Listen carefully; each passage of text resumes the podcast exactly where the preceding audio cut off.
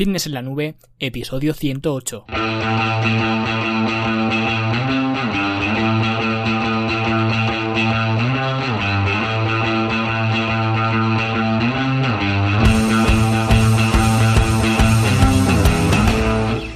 A todos un viernes más aquí a vuestro podcast a Fitness en la Nube, donde hablamos de fitness, de nutrición, de entrenamiento y donde cada viernes, cada semana os traigo las técnicas, los consejos, los trucos, las estrategias y como lo queráis llamar para que construyáis un mejor físico y tengáis un estilo de vida más activo y más saludable.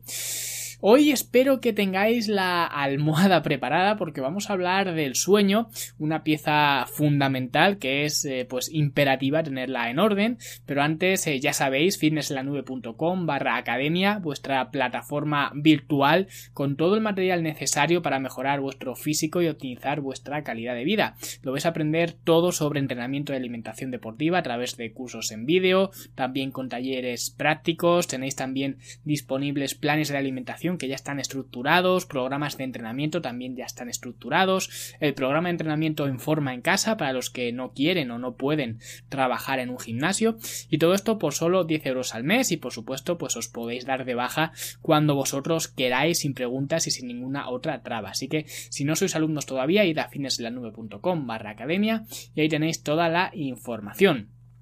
Así que ahí queda eso y hoy vamos a hablar, como he dicho, del sueño y del descanso nocturno, que la verdad ya era hora de hablar de este tema porque es una de las piezas fundamentales del puzzle y parece la más olvidada. Siempre hablamos de la nutrición, del entrenamiento y nos olvidamos del sueño y de la recuperación, que es algo crucial.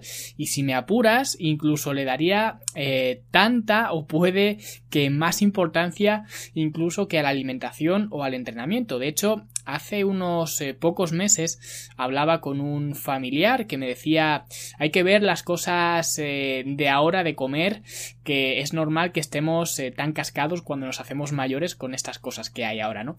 Y yo le dije que era verdad que la alimentación de ahora eh, pues probablemente fuera eh, mucho peor que la de hace 20 años o incluso 40, ¿no? Pero que en mi opinión eh, lo que nos hace pues envejecer tan mal, como se refería a ella, ¿no? No es tanto la alimentación como sí lo es el control del estrés, que a esto, si queréis también podríamos dedicarle otro episodio aparte. Pero aunque nuestra alimentación no sea tan buena eh, como la de antaño, ¿no? Lo que sí que ha cambiado drásticamente además es nuestra cantidad de estrés, ¿no? La cantidad de estrés que soportamos. Ahora estamos eh, conectados todo el santo día, siempre tenemos cosas que hacer, tenemos acceso a internet ya hasta en los coches, confiamos ya en Google más que en nuestra madre casi, ¿no? Vamos de un lado para otro, vivimos eh, a una hora de donde trabajamos, metro para arriba, metro para abajo, que sea autobuses, el tráfico apabullante, ¿no? Ahí a Facebook desde que nos levantamos hasta que nos acostamos. Todas las marcas además eh, de todo eh, de todo el sector de todos los sectores haciéndonos publicidades de primera hora compitiendo para intentar captar eh, nuestra atención no para que les compremos sus productos no es una vida que coincidiréis conmigo en que pues este estilo de vida se ha revolucionado muchísimo más que nuestra alimentación, que sí, que también ha sufrido un gran cambio, pero es que además este cambio ha sido en parte a nuestro estilo de vida, como os estoy diciendo, por lo que la nutrición no sería la causa, sino más bien una consecuencia. Lo primero que te dice alguien eh, cuando le hablas de comer alimentos más naturales o de establecer un patrón de comidas más regular o lo que sea, ¿no? Es que no tienen tiempo, ¿no? Porque lo que necesitan es comer algo rápido en 10 minutos porque tienen que volver al trabajo y eso teniendo suerte, ¿no? Porque a veces eh, lo que coman se lo tienen que comer delante del ordenador porque ni siquiera pueden parar 10 minutos para comer. Y en este estilo de vida, ese estrés, es el que hace a la industria alimentaria pues apelar a nuestra comodidad y darnos realmente lo que necesitamos, lo que queremos encontrar, que es la opción pues fácil, rápida y además eh, barata, ¿no? Es que es un todo en uno. Y por eso tiramos pues de galletas, de snacks, de barritas energéticas, ¿no? Y todos esos alimentos, porque nuestro nuevo estilo de vida más eh, dinámico nos exige alimentos eh, que sean también más dinámicos, ¿no? Y por eso pienso que el control del estrés es la base de todo y a partir de ahí derivarían la alimentación. Y en este caso también el entrenamiento, ¿no? Si lo que buscamos es mejorar nuestra composición corporal. Y al igual que nosotros todas o casi todas las noches eh, cargamos nuestro teléfono porque se le agota la batería, nosotros pues no somos tan eh, distintos en ese sentido, ¿no? Al teléfono porque también nos agotamos cada día. Tenemos una cantidad de batería eh, máxima, ¿no? Finita y cuando se gasta pues se ha gastado y lo que debemos procurar es primero llegar con batería suficiente al final del día tal y como esperamos que haga nuestro smartphone, ¿no? Y segundo, pues gastar la batería en los lugares eh, adecuados, ¿no? Y por ejemplo, pues Facebook quizá no sea el lugar más adecuado para gastar nuestra batería personal, ¿no? Y aquí es donde entra el sueño, porque eh, la mejor forma y la más efectiva de cargar o de recargar nuestras pilas y volver a la, a la carga más tarde es durmiendo. Por eso el sueño tiene tantísima importancia. Además, el sueño eh, realmente es un patrón natural. Todas las especies necesitan dormir. Algunas más, otras menos, pero todas necesitan dormir. Y nosotros mismos nos pasamos un tercio de nuestra vida durmiendo, ¿no? Y no lo emplearíamos si no fuera estrictamente necesario, porque para gastar el tiempo en cosas tontas, pues ya tenemos la, la televisión, ¿no? Sin embargo, según la Asociación Mundial de Medicina del Sueño, la WASP, los problemas del sueño constituyen una epidemia global que amenaza la salud y la calidad de vida de más del 45% de la población mundial. Y esto es casi uno de cada dos personas eh, con problemas de sueño. Y aún seguimos tratando el sueño como si fuera eh, pues un eh, complemento, ¿no? Cuando es un factor clave no solo de nuestro bienestar, sino también de nuestra supervivencia, porque nadie puede sobrevivir sin dormir. Y de hecho, seguramente hayáis visto alguna huelga de hambre, ¿no? Porque realmente sin comer se puede estar. Pero estoy seguro que no habéis visto nunca una huelga de sueño, porque sin dormir no se puede, no se puede estar, ¿no? Entonces esto seguro que, lo habéis visto eh, curioso, ¿no?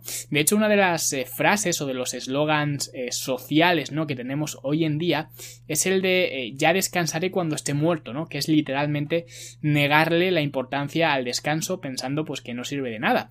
Pero la realidad es que si sigues pensando así, pues hay más eh, probabilidades de que acabes descansando a la fuerza antes de, antes de tiempo, ¿no? Porque la falta de sueño se relaciona eh, con fallos en el sistema inmune, diabetes, cáncer, obesidad, depresión, ¿no? Y la lista pues podría seguir. Si os metéis a buscar información, tenéis una lista prácticamente infinita de los eh, problemas que puede causar la falta o la mala higiene del sueño. Pero es que además, aunque el sueño no fuera un catalizador de estas enfermedades, cuando no descansas bien te vuelves eh, pues más lento, menos creativo, más estresado, ¿no? Y estás hambriento todo el día. De hecho, todos hemos tenido una noche mala y al día siguiente estamos hechos polvo, ¿no? Por lo que eh, no sé muy bien si a ese estado podemos eh, llamarle calidad de vida, ¿no? Y eso bajo mi punto de vista pues no se puede considerar bajo ningún motivo rendimiento, ni físico ni mental. Y el rendimiento físico en nuestra sociedad pues moderna, ¿no? puede no ser un requisito porque al fin y al cabo eh, no estás en la selva enfrentándote a leones, no puedes perfectamente sobrevivir sin demostrar un poderío físico en el día a día. Pero ya si no tienes rendimiento físico ni mental, pues ¿qué te queda, no? Por eso eh, hoy vamos a hablar de algunas pequeñas cositas, ¿no? Que podéis hacer para precisamente mejorar vuestro descanso a base de una serie de hábitos que os van a ayudar a conseguirlo. Y os recuerdo además también que en la academia tratamos eh, todo este tema mucho más en profundidad en un curso que el curso de optimizar el sueño y el descanso y vemos todas las estrategias eh, pormenorizadas, vemos en las fases del sueño, los ciclos del sueño, qué es la hora ancla, cómo establecerla, ¿no? Hasta vemos eh, cómo elegir el mejor colchón, ¿no? En la última clase para que nuestro descanso sea eh, pues 100% placentero, ¿no? Porque no solo se trata de dormir más, sino de dormir mejor. De hecho, en algunos casos, precisamente la respuesta no es dormir más, sino dormir mejor. Como toda la vida, pues a veces la calidad es más poderosa que la, que la cantidad, ¿no? Y por eso, el primer hábito eh, del que vamos eh, a hablar, que vamos a ver hoy para mejorar el descanso, es tener una rutina. Y esto lo he dicho muchas veces y para muchas cosas, pero tener una rutina es lo mejor que puedes hacer para mejorar eh, cualquier ámbito. Si tienes establecido que tienes que hacerlo, al final es la mejor forma de que acabes haciéndolo. Y con el sueño pasa igual. Cuanto más fijo sea nuestro horario, mejor. Misma hora para levantarnos, para acostarnos, para entrenar, para sacar al perro, para comer, eh, para trabajar, por supuesto, ¿no? Y sé que esto puede parecer una utopía y que sería eh, pues tener una vida ideal, ¿no? Si todo lo que hacemos se pudiera calendarizar así de bien, ¿no? Porque, por ejemplo, habrá gente que tenga un horario de trabajo eh, y que no sea el ideal, que a lo mejor trabaje a turnos, una semana de mañanas, luego de tardes, luego noches, ¿no? Horarios raros de esto que tiene alguna gente, ¿no? Sobre todo que son los horarios nocturnos los que más destruyen un poco estos ritmos circadianos, que por cierto también en el blog hay un artículo para todos aquellos que tengáis que lidiar con turnos de noche, pues eh, vemos cómo hacerlos menos perjudiciales, ¿no? Os lo dejaré este artículo enlazado en, el artículo que va con el podcast, ¿vale? Pero la cosa es que habrá pues algunas cosas eh, que no podáis controlar, pero seguro que hay otras muchas que sí que tenéis el control. Y la clave está ahí, en coger esas cosas en las que tú sí tienes el control y establecerlas como rutina. Y esto es importante porque si educas al cuerpo a hacer siempre lo mismo a la misma hora, él solo va a saber cuándo es su hora de dormir, por así decirlo, ¿no? Y se va a ir eh, pues estimulando ciertas hormonas y atenuándose otras, ¿no? Alrededor de estos horarios, porque todo sigue un proceso, no se puede eh, pues ir de 0 a 100 en 0,8 segundos, ¿no? No es como encender y apagar la luz, el cuerpo pues sigue unos ritmos y el cuerpo pues no es como un interruptor, como he dicho, como la luz de on y off, ¿no? Sino que para dormir pues tienes que tener el cuerpo en un estado óptimo, ¿no? Que tiene que ir produciéndose una serie de, eh, eventos eh, hormonales, ¿no? Para que te ayuden a caer en ese sueño profundo. Y otra cosa que podemos hacer es acostumbrarnos a evitar la cafeína y el alcohol, especialmente conforme se acerca nuestra hora de dormir. Y esto es otra cosa que podemos eh, hacer, ¿vale? No hay nadie que nos obligue a tomar café antes de, acostarnos. Y si queréis también más información sobre el café, pues ya hice un podcast hablando precisamente de esto, ¿no? Así que os lo dejaré también enlazado en las eh, notas o en el artículo que viene en este podcast. Entonces con esto de la cafeína y el alcohol, eh, pues no tenemos excusa. Si no lo hacemos, si no reducimos su consumo, eh, pues no lo hacemos porque no queremos y punto, ¿vale? No podemos culparle a, a, nadie más, ¿no? Así como los horarios del trabajo y demás sí que están ya fijados y a lo mejor no tenemos poder para cambiar eso, pero esto sí que lo podemos cambiar. Y otra cosa que podemos hacer es acostumbrarse a cenar. Y digo acostumbrarse a cenar porque muchas, sobre todo mujeres le tienen un poco pánico a las cenas, ¿no? Y acaban cenando pues un yogur o una pieza de fruta simplemente porque piensan que lo que coman por la noche les va a engordar o simplemente porque tienen pereza para prepararse algo más elaborado, ¿no? Aunque esto solemos ser más eh, los hombres, ¿no? Sin ser mi intención el, hacer discriminaciones, ¿no? Pero el caso es que la última comida que haces, la que haces antes de dormir, es eh, pues bastante discretita por hacerlo, por decirlo de alguna forma, ¿no? Y esto te hace pues que no te quedes eh, para nada saciado y que te acuestes con un hambre voraz, maldiciendo a tu dieta, maldiciendo el día que has llevado, ¿no? Y acabes durmiendo fatal, incluso a lo mejor te levantas del hambre que tienes a mitad de la noche, eh, con un hambre ya que no aguantas, ¿no? Y te acabas eh, devorando la nevera tú solo a las 3 de la mañana, ¿no? Que también alguna vez ha pasado. Y eso, si hubieras hecho una cena en condiciones, con su proteína, sus hidratos, su grasa, o sea, una comida completa y saciante, pues esto no te ocurriría. Así que préstale atención a la cena. Y otra cosa eh, que ayuda bastante, sobre todo a los más inquietos mentalmente, eh, como yo, o como yo me considero, ¿no? Es limpiar la cabeza siempre antes de acostarte, ¿no? De ideas que te, que te surjan. Porque si no las sacas de tu cabeza y las apuntas, por ejemplo, en un papel o en una app de estas de notas o donde sea, pues vas a estar dándoles vueltas toda la noche, te va a costar mucho trabajo dormir y al final, pues vas a dormir poco y vas a dormir mal. Y lo peor es que eh, cuando te duermas, al día siguiente se te van a haber olvidado las ideas. Así que eh, lo mejor es apuntarlas antes de meterte en la cama. Apúntate eh, lo que quieres hacer el día siguiente o lo que has hecho ese día o lo que sea que se te ocurra, ¿vale? Escribe un diario, me da igual, pero procura limpiar la cabeza de, pensamientos, ¿vale? A mí, por ejemplo, se me ocurren varias ideas para hacer podcasts o artículos o contenidos para la, la, academia o estas cosas, ¿no? Que si las mantuviera en la cabeza, pues estaría más loco de lo que ya estoy, ¿no? Así que por eso tengo 10.000 notas con notas, ¿no? Valga la redundancia, porque además la organización es algo en lo que estoy trabajando, pero tampoco es muy fuerte que digamos, pero quédate con eso, con descargar la cabeza de pensamientos antes de dormir.